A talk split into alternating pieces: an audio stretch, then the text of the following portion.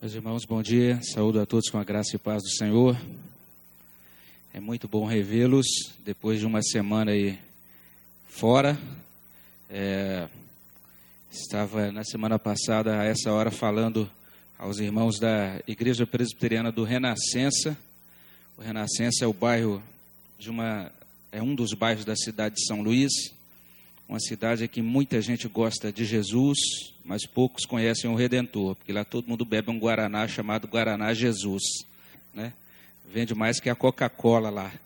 E tive a oportunidade então de conhecer aqueles irmãos, uma igreja é, que é muito afetuosa e que mandou também então um abraço, os cumprimentos à nossa igreja, agradecendo à igreja pela pela bênção né, que ela concedeu de permitir então esse entrelaçamento, né? E foi muito bom então estar ali junto daqueles irmãos, mas ainda lá sentindo muita saudade aqui de vocês. É, em determinado momento parecia que o irmão Elide e Maria Zeronian iam com a gente, depois não deu certo.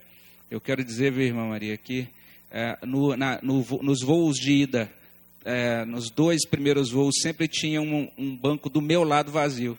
Eu falava, é o banco da irmã Maria Zerurian, que ela não, é, é, o assento da irmã Maria Zerurian, ela não veio, que pena. Ok, é, nós vamos nesse momento abrir a palavra de Deus, meus irmãos, no livro do profeta Joel, no capítulo 2.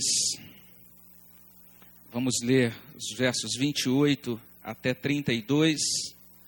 Esse é um texto que já tem, já tem sido lido em algumas ocasiões aqui na nossa igreja.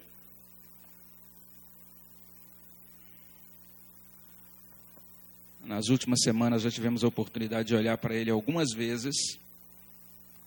Eu quero convidar você a ler mais uma vez. Vamos ler juntos. Joel capítulo 2, de 28 a 32.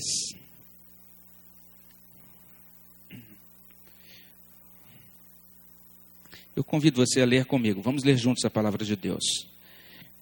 E acontecerá depois que derramarei o meu espírito sobre toda a carne. Vossos filhos e vossas filhas profetizarão, vossos velhos sonharão, e vossos jovens terão visões. Até sobre os servos e sobre as servas derramarei o meu espírito naqueles dias. Mostrarei prodígios no céu e na terra: sangue, fogo e colunas de fumaça. O sol se converterá em trevas e a lua em sangue antes que venha o grande e terrível dia do Senhor. E acontecerá que todo aquele que invocar o nome do Senhor será salvo, porque no Monte Sião e em Jerusalém estarão os que forem salvos, como o Senhor prometeu, e entre os sobreviventes, aqueles que o Senhor chamar. Vamos orar mais uma vez? Obrigado, Pai, pela promessa que o Senhor concedeu por meio do teu profeta. Obrigado, Senhor Deus, porque nós por meio de Cristo, desse, desta grande bênção do Evangelho, já desfrutamos dessas bênçãos. E nós pedimos, ó Pai, que o Senhor nos ajude a compreendê-las e a desfrutar delas, ó Deus, com propriedade, que elas realmente nos sustentem, que as verdades da tua palavra nos fortaleçam a cada dia, assim como nós ouvimos agora há pouco, por meio do teu servo. Como é bom quando somos consolados e alimentados e fortalecidos pela tua palavra. É isso que nós pedimos, ó Deus, que o Senhor esteja abençoando os nossos corações no nome de Jesus. Amém. Meus irmãos, esse livro do profeta Joel é um livro singular, um livro difícil é, da gente datar, a gente não sabe exatamente qual a data, qual a época em que ele foi escrito, existem três possibilidades diferentes, mas é um livro que fala sobre é, um evento, uma praga de gafanhotos, ele faz referência a uma praga de gafanhotos que assolaria a região ou a província de Judá. No dia 18 de abril de 2008, a gente viu a BBC Brasil noticiando um ataque de gafanhotos a algumas regiões da Austrália. E quando a gente olha para o registro daquele ataque, a gente pode é, ter uma ideia do que significou essa praga de gafanhotos para o povo de Israel ali no passado. Uma, de, uma praga de gafanhotos é algo assim que assusta bastante naquela, naquele dia específico, em 18 de abril de 2008, então aquela notícia é, mostrou que diversas regiões da Austrália foram atacadas, especialmente um estado que é chamado Nova Gales do Sul, e aquela nuvem gigantesca de gafanhotos destruiu a primeira colheita depois de um longo período de seca. Foi realmente um momento muito difícil. Algumas pessoas chegaram a noticiar naquela ocasião é, algumas que dentre as diversas nuvens, não foi apenas uma nuvem, mas dentre as diversas nuvens verificadas, uma delas media 170 metros de profundidade e 6 quilômetros de comprimento. Observe bem, uma nuvem de gafanhotos com 6 quilômetros de comprimento e quase 200 metros de profundidade. Pouco antes, em 19 de dezembro de 2007, de 2007 a região norte do Quênia sofreu o pior ataque de gafanhotos da sua história. E em ambos esses países foram registradas muitas perdas econômicas. Uma situação como essa traz grandes perdas do ponto de vista financeiro, econômico, mas existe também aquela questão é, espiritual, aquela questão emocional, o baque, né, a, grande, a grande perda do ponto de vista espiritual. Alguns, em momentos de grande sofrimento, podem questionar: será que Deus é justo? Será que Deus é bom? Se Deus é justo, se Deus é bom, por que, que acontece uma devastação tão grande assim? Se Deus realmente é um Deus santo, por que, que nós sofremos? Se Deus é um Deus bom, como a palavra de Deus afirma, como nós lemos ali no Salmo 139, aquele Deus que nos cerca por trás e por diante, sobre nós ele põe a mão, como é que nós agora estamos sujeitos a um momento tão difícil como esse? Nesse sentido, Deus usou aquele profeta, esse profeta chamado Joel a gente tem essa informação de que ele é filho de Petuel, é o que diz Joel capítulo 1, verso 1, mas a partir daí a gente não sabe mais nada sobre esse profeta. Esse nome, Joel, significa o Senhor é Deus. Esse é o significado desse profeta. E ele presenciou, ou então ele pelo menos previu, aquela praga de gafanhotos. Ele previu, além daquela praga, uma seca sem precedentes. Depois vale a pena você dar uma lida neste livro como um todo, você vai perceber essas referências tanto à praga dos gafanhotos como também à questão da seca. Lá no capítulo 1, verso 18, verso 17, a gente encontra essa expressão, essa palavra: a semente mirrou debaixo dos seus torrões, os celeiros foram assolados, os armazéns derribados porque se perdeu o cereal. Como geme o gado, as manadas de bois estão sobremodo inquietas porque não tem pasto. Também os rebanhos de ovelhas estão perecendo. A ti, ó Senhor, clamo, porque o fogo consumiu os pastos do deserto, a chama abrasou todas as árvores do campo. Também todos os animais do campo bramam, suspirantes por ti, porque os rios se secaram, o fogo devorou os pastos do Senhor. Quando ele descreve essa nuvem de gafanhotos no capítulo 2, ele diz acerca dela no verso 2, ele diz assim: dia de escuridade e densas trevas, dia de nuvens e negridão, como a alva por todos os montes, assim se difunde um povo grande e poderoso. E quando ele fala desse povo grande e poderoso, ele está falando daquela grande multidão de gafanhotos. Ele diz assim: qual desde o tempo antigo nunca, nunca houve, nem depois dele haverá pelos anos adiante de geração em geração e à frente desse povo, ou seja, vai um fogo devorador, atrás uma chama que abrasa, diante dele a terra é como o jardim do Éden, mas atrás dele um deserto assolado, nada lhe escapa. E ele então vai falar da aparência desses seres nos versos 4, vai falar do impacto desses seres então, que vêm então com grande poder fulminante de destruição e vão destruindo tudo por onde passam, e no verso 6 ele, ele complementa: diante deles tremem os povos, todos os rostos empalidecem. Então, uma grande situação de, de penúria, de dificuldade que surgiria. E nesse contexto, esse profeta vai falar sobre o dia do Senhor. Algumas vezes nesse livro você vai encontrar então essa expressão, dia do Senhor. E aqui em 2:20, no capítulo 31, ele vai dizer: "Antes que venha o grande e terrível dia do Senhor". Sempre que a gente encontra nos profetas do Antigo Testamento essa expressão dia do Senhor, ela tem que ser entendida de duas maneiras. Normalmente, para aqueles profetas do Antigo Testamento, dia do Senhor significava um juízo temporal. Alguma, alguma coisa que alcançaria, que acometeria a nação em virtude do castigo de Deus por causa dos pecados da nação. Então todos os profetas eles proclamavam a necessidade do povo arrepender-se, do povo voltar-se para Deus, do povo levar Deus a sério, do povo olhar para, aquela, para a lei do Senhor, especialmente para aquele pacto que Deus estabeleceu com Moisés. E esse pacto está registrado lá no finalzinho do livro de Deuteronômio. E naquele pacto estão prometidas algumas bênçãos, se o povo seguisse fielmente a aliança, e também alguns sofrimentos temporais, algumas maldições que acompanhariam o povo se ele não prestasse atenção na lei de Deus. E os profetas então eles vão surgindo e vão anunciando: virá um dia, o dia do Senhor, em que nossa, a nossa nação sofrerá em virtude dos seus pecados. Era uma espécie de chamado contínuo ao arrependimento. E é nesse sentido que Joel ele usa essa expressão dia do Senhor, indicando num primeiro sentido essa invasão daqueles insetos, aquela estiagem que surgiria lá. Mas não é só assim. Quando os profetas do Antigo Testamento falam sobre dia do Senhor, eles normalmente estão apontando também para uma época distante, para o fim dos tempos, para aquele período que a gente chama de período da consumação. É o dia em que Deus vai fazer todos os acertos de contas. É o dia da volta de Cristo, o dia em que Cristo vai julgar o mundo inteiro. Então, esta é referência do dia do juízo, do dia final. Ela é muito presente também nesses escritos dos profetas. Eles sempre vão anunciar o dia do Senhor com esses dois sentidos. E nós que somos cristãos vamos entender o dia do Senhor de modo semelhante também, mas nós vamos fazer uma, uma, vamos adicionar a isso um outro sentido. É o sentido que foi dado por Pedro, pelo apóstolo Pedro, quando ele interpretou esta profecia de Joel. Quando o Espírito Santo desceu sobre a igreja lá no dia de Pentecostes, Pedro foi explicar aquele fenômeno. Ele disse assim: O que está acontecendo aqui, isso que está acontecendo no, no, dia de Pentecostes, é o cumprimento da profecia de Joel. Acontecerá nos últimos dias. E aí Pedro coloca no plural. E Pedro está dizendo que os cristãos já estão vivendo os últimos dias. Então nós cristãos vivemos nos últimos dias. E ao mesmo tempo aguardamos aquele último dia o dia da consumação.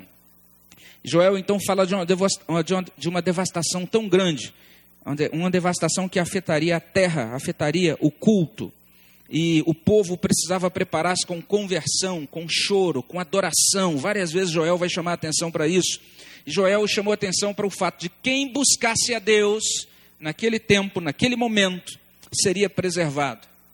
Joel então ele diz que a sorte de Judá, a sorte de Jerusalém seria mudada. Os inimigos do povo de Deus seriam vencidos, a presença gloriosa de Deus seria estabelecida. Esta é a ideia geral desse livro, desse profeta.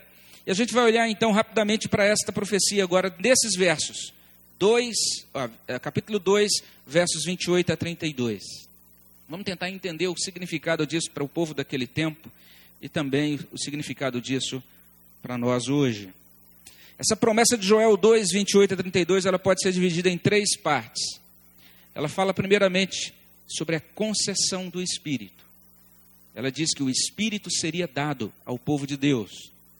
Ela também fala dos eventos que teriam ligação com isso. Né? Ela, além da promessa do Espírito, ela fala de alguns eventos que têm ligação com a ideia, que transmitem a ideia de sofrimento. A gente vai falar sobre isso daqui a pouquinho.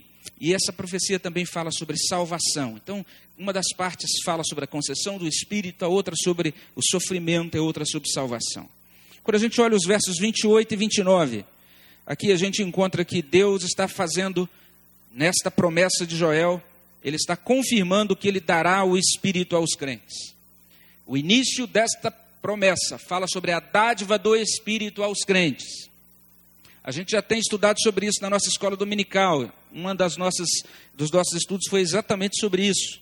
Mas o que esses versículos estão dizendo é simplesmente isso: que ah, haveria um dia em que Deus derramaria o Espírito abundantemente sobre a sua igreja ele diz isso nos versos 28 e 29 assim: Acontecerá depois que derramarei o meu espírito sobre toda a carne, vossos filhos e vossas filhas profetizarão, vossos velhos sonharão, vossos jovens terão visões, e até sobre os servos e sobre as servas derramarei o meu espírito naqueles dias.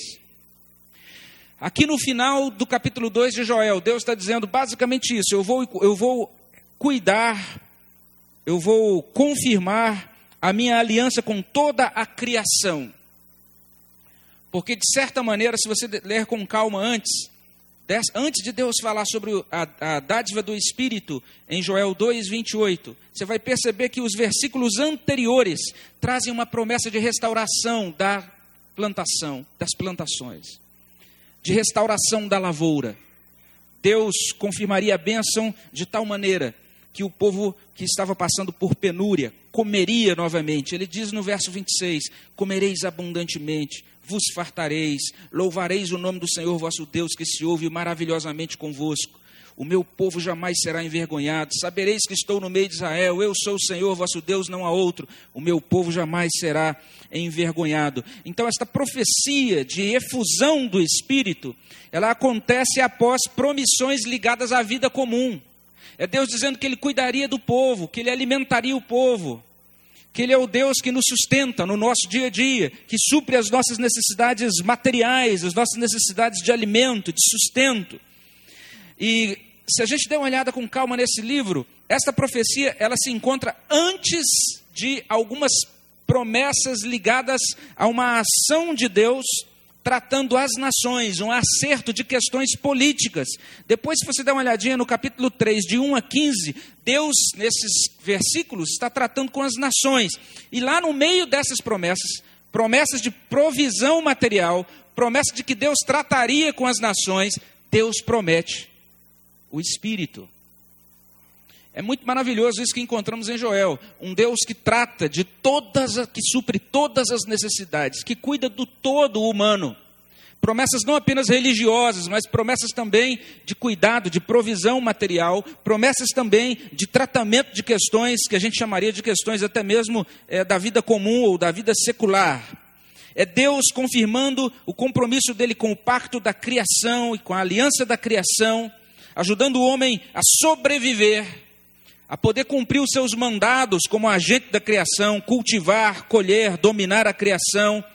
É Deus estabelecendo seu, a sua confirmação do, do mandado social. O homem agora está acert, estabelecendo vínculos pessoais e Deus acertando os vínculos de Israel com as outras nações. Mas Deus confirmando aquilo que era necessário para o cumprimento do mandado espiritual.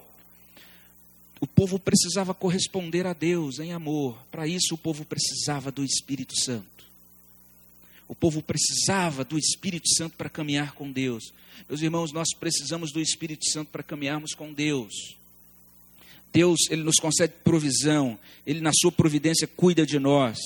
Ele é o Deus, como lemos no Salmo 139, que nos acompanha dia após dia e não apenas ele nos dá bênçãos para prover as necessidades materiais, mas ele nos dá o espírito para prover as nossas necessidades espirituais.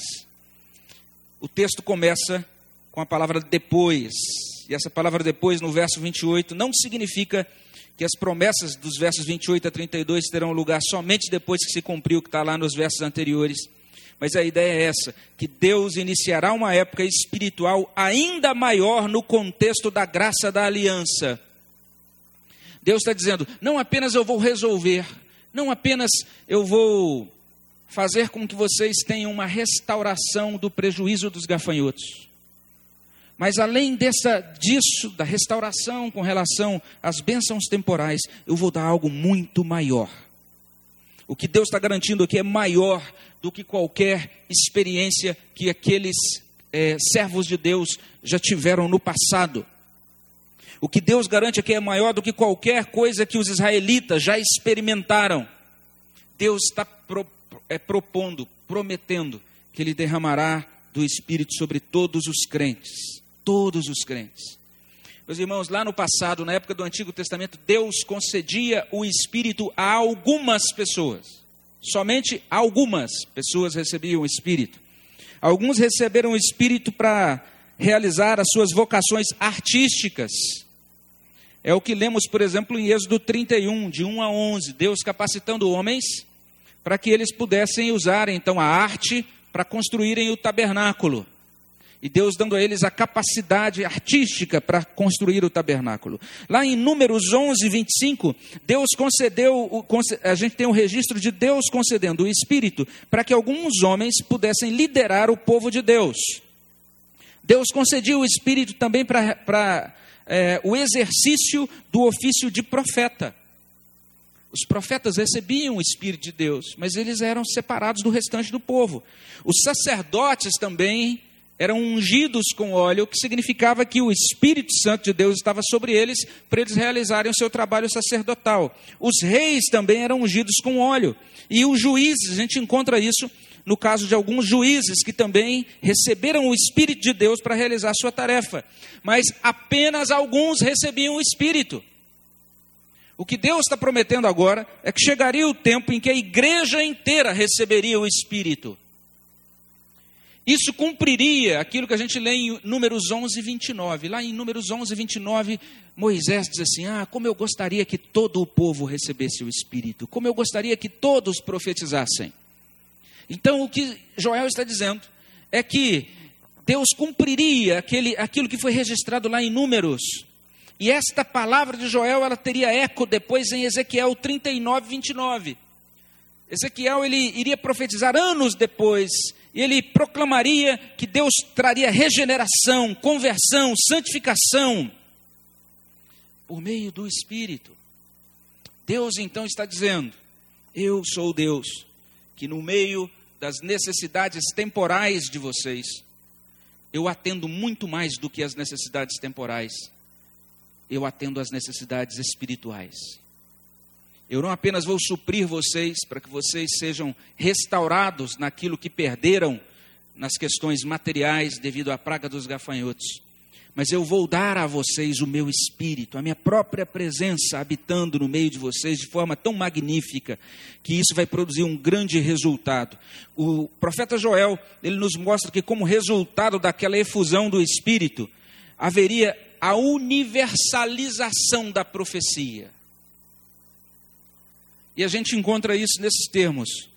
Ele diz de modo bastante claro: Vossos filhos e vossas filhas profetizarão Vossos velhos sonharão, vossos jovens terão visões.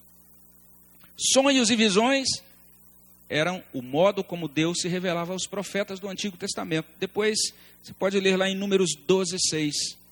Era por meio de sonhos, por meio de visões, que Deus falava aos profetas. E o que, que significa então quando Deus diz isso? Que lá no, que, na, que depois eu derramarei o meu espírito e os vossos filhos e as vossas filhas profetizarão. O que, que significa isso? Primeiro a gente precisa entender o que isso não significa.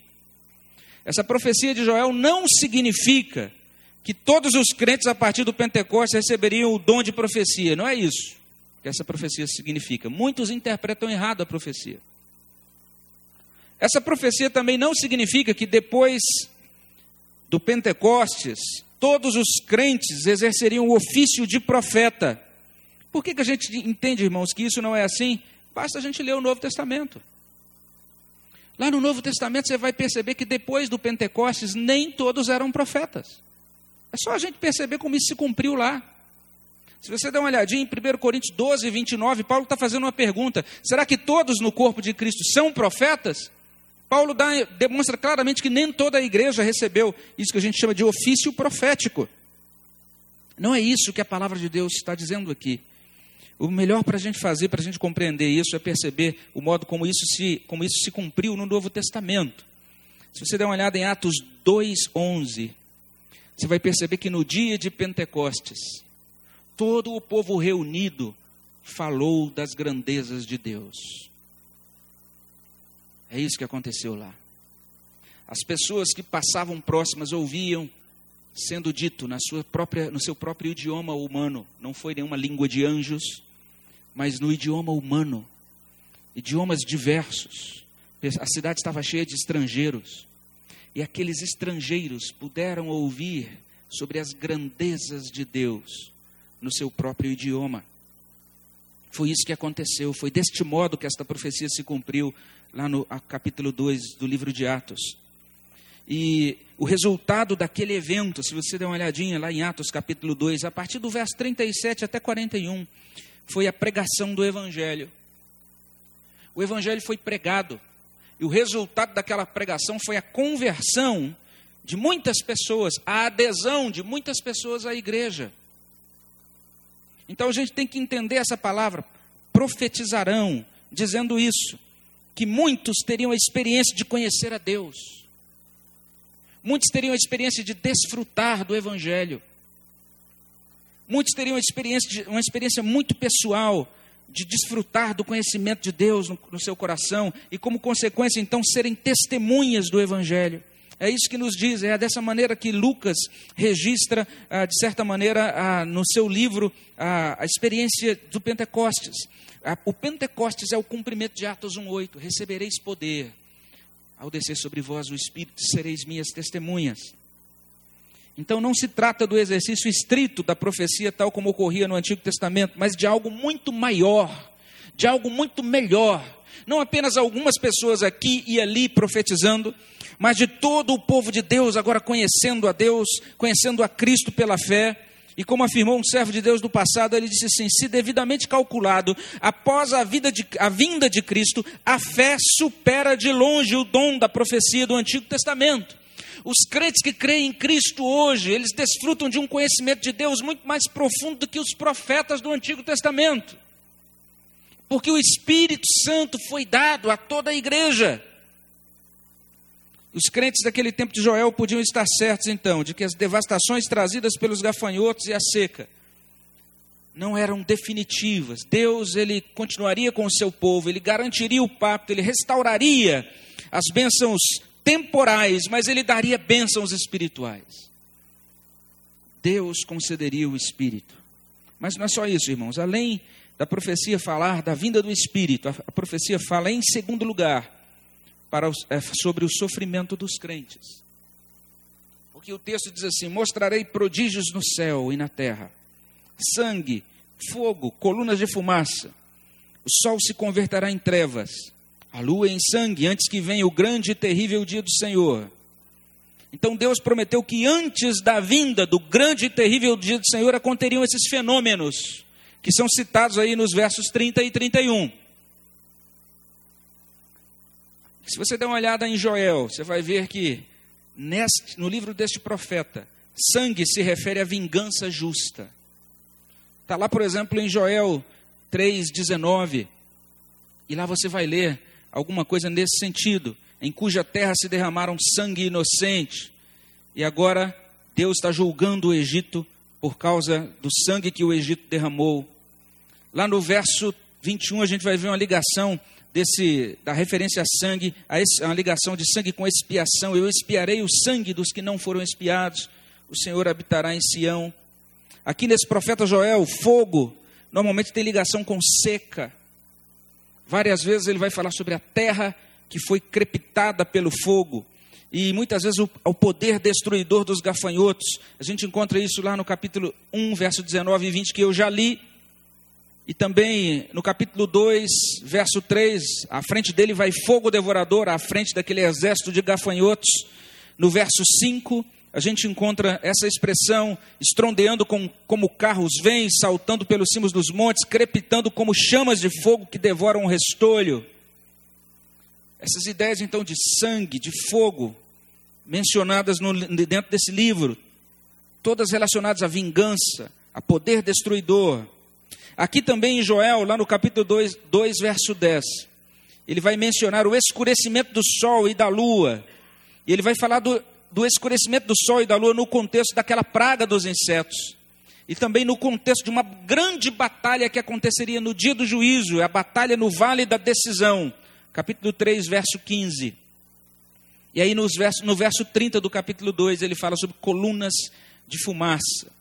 Então, tudo isso, irmãos, ideia uma, evoca ideias de sofrimento, de batalha, de luta, de tribulação. E é bem interessante que tudo isso tem ligação com esse grande e terrível dia do Senhor. E quando lemos no Novo Testamento, e a gente lê os discursos de Jesus, por exemplo, em Marcos 13, de 24 a 27, Jesus falando, naqueles dias Ai daquelas que estiverem grávidas. Ele fala do grande sofrimento que cairá, que, que, que será experimentado pelos que habitam a terra. Cristo aponta então para sofrimento inigualável no grande e terrível dia do Senhor.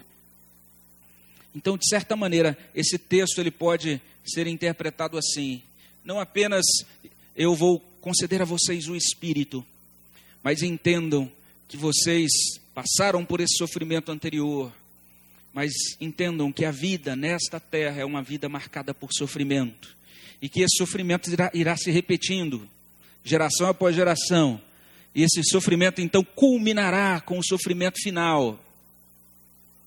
É basicamente esse o ensino desta passagem. E alguns estudiosos têm chamado a atenção para alguns detalhes, mostrando que nesse contexto de sofrimento é o contexto em que nós desfrutamos da redenção, irmãos.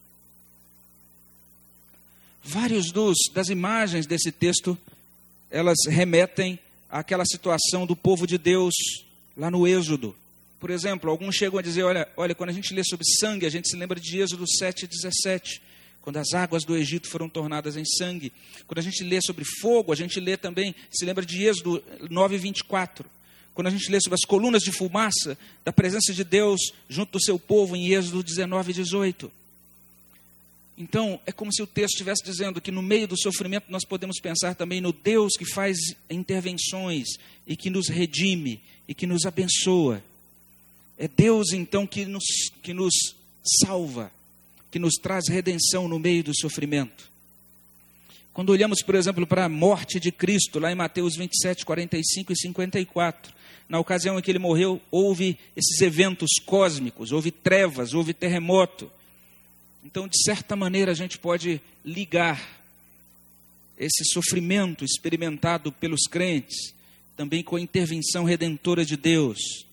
E é nesse sentido que o derramamento do Espírito Santo citado anteriormente, ele tem a ver com a obra de Cristo. Tudo isso nos faz pensar também no sofrimento de Cristo. Aquele que morreu de maneira dramática e que veio até nós e submeteu-se às angústias do inferno a fim de que nós pudéssemos ser redimidos. Esse texto então está dizendo então que a igreja ela precisa vislumbrar dentro da sua história todas essas dimensões. A igreja sofre enquanto ela caminha. O redentor viria e sofreria para redimir a igreja.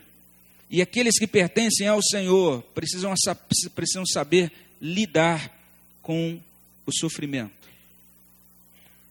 E é, é bem interessante o que Calvino diz sobre esse texto. Ele diz assim: o profeta não pretende ameaçar os fiéis, mas adverti-los para que não se iludam com sonhos vazios, esperando desfrutar de um descanso feliz nesse mundo. Esse mundo, meus irmãos, ele não permite uma, uma, uma, uma, um desfrute contínuo de felicidade. É muito bom viver nesse mundo, Salmo 139 diz isso: que Deus nos acompanha enquanto vivemos neste mundo. E a nossa vida aqui é grande bênção, mas a nossa vida aqui é passageira. Nós precisamos compreender que descanso, que plena felicidade somente na eternidade. E Calvino prossegue dizendo assim: como assim haverá prodígios no céu e na terra? E o que seria dos homens se Deus, pela graça do seu Espírito, não brilhasse sobre eles, apoiando-os em tal confusão no céu e na terra e mostrando-se como Pai? Esta é a experiência do salmista no Salmo 139. Por onde quer que ele vá, até quando ele está no fundo do abismo, Deus está lá com ele. Porque a profecia diz isso. Deus é aquele que supre as necessidades temporais, mas nos dá a dádiva do Espírito enquanto caminhamos sustentados por seu espírito, nós passamos pelas tribulações. Mas não é só isso, a gente pode finalizar dizendo isso: que esse texto nos mostra que o sofrimento pelo qual passamos não tem por objetivo nos afastar de Deus, mas sim nos aproximar dele. Porque o texto fala em terceiro lugar sobre a salvação dos crentes. Primeiro, o derramamento do Espírito sobre os crentes. Segundo, o sofrimento dos crentes. Em terceiro lugar, a salvação dos crentes. Acontecerá que todo aquele que invocar o nome do Senhor será salvo, porque no Monte Sião, em Jerusalém, estarão os que forem salvos, como o Senhor prometeu, e entre os sobreviventes aqueles que o Senhor chamar. Então Deus está prometendo salvação. Ele está dizendo: Eu sou o Deus que concede o Espírito, eu sou o Deus que acompanha vocês no sofrimento e que garante que estará com vocês naquele dia final. E eu sou o Deus que salva. Aqueles ouvintes ou os leitores daquela mensagem, eles foram motivados a invocar o nome do Senhor. Essa palavra invocar, ela acontece algumas vezes aqui nesta, nesse trecho final. Significa literalmente chamar. Chamar por Deus. Lembrar-se de Deus. Invocar a Deus. A invocação de Deus traz salvação. A coisa está difícil? Invoque a Deus. O sofrimento parece insuportável? Invoque a Deus. A gente precisa de direção? A gente precisa invocar a Deus. Na nossa caminhada diária, dia após dia, a gente precisa invocar o nome do Senhor.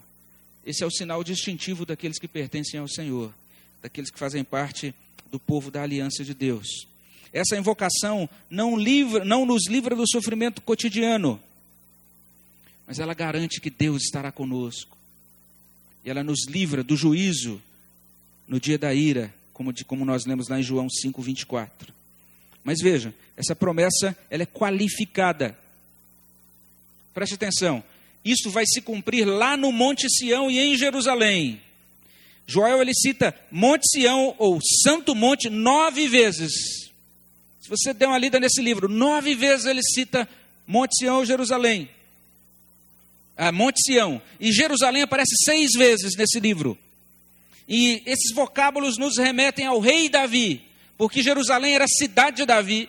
O Monte Sião era o lugar onde Davi estabeleceu o templo. É Deus mostrando, então, que a salvação dele tem a ver com a aliança que ele fez com Davi, tem a ver então com descendente de Davi, tem a ver com descendente eterno, com Jesus, que é o Messias. É por isso que Paulo ele entendeu esse texto, e ele fala sobre isso em Romanos 10, e ele entendeu essa invocação do Senhor de Joel como uma confissão da fé em Cristo.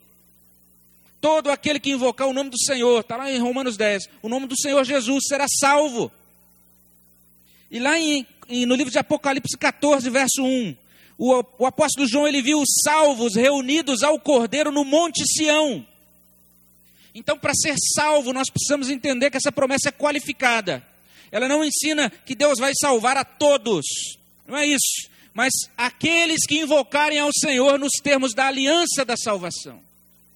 A aliança que Deus prometeu a Davi, que tem a ver com as promessas ligadas a Sião, que tem a ver com as promessas ligadas a Jerusalém.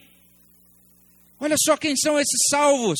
O texto diz: eles são os sobreviventes. E entre os sobreviventes, ou seja, os salvos são os remanescentes.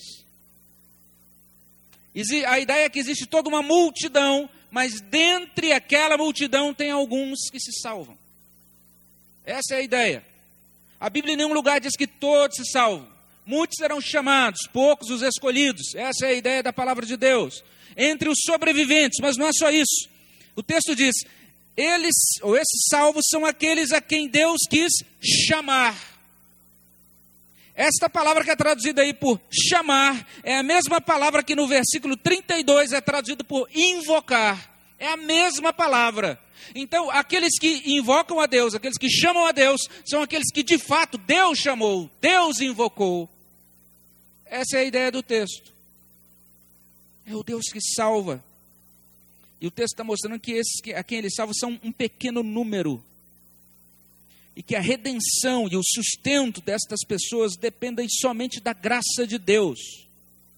Deus, meus irmãos, está dizendo o seguinte: seja o que for que aconteça dentro da história, seja qual for o sofrimento que, por qual o meu povo passe, eu estarei com eles eu suprirei as suas necessidades espirituais por meio do meu espírito, eu os acompanharei na sua trilha de sofrimento e eu garantirei a sua salvação. Eles me invocarão porque eu os chamei antes.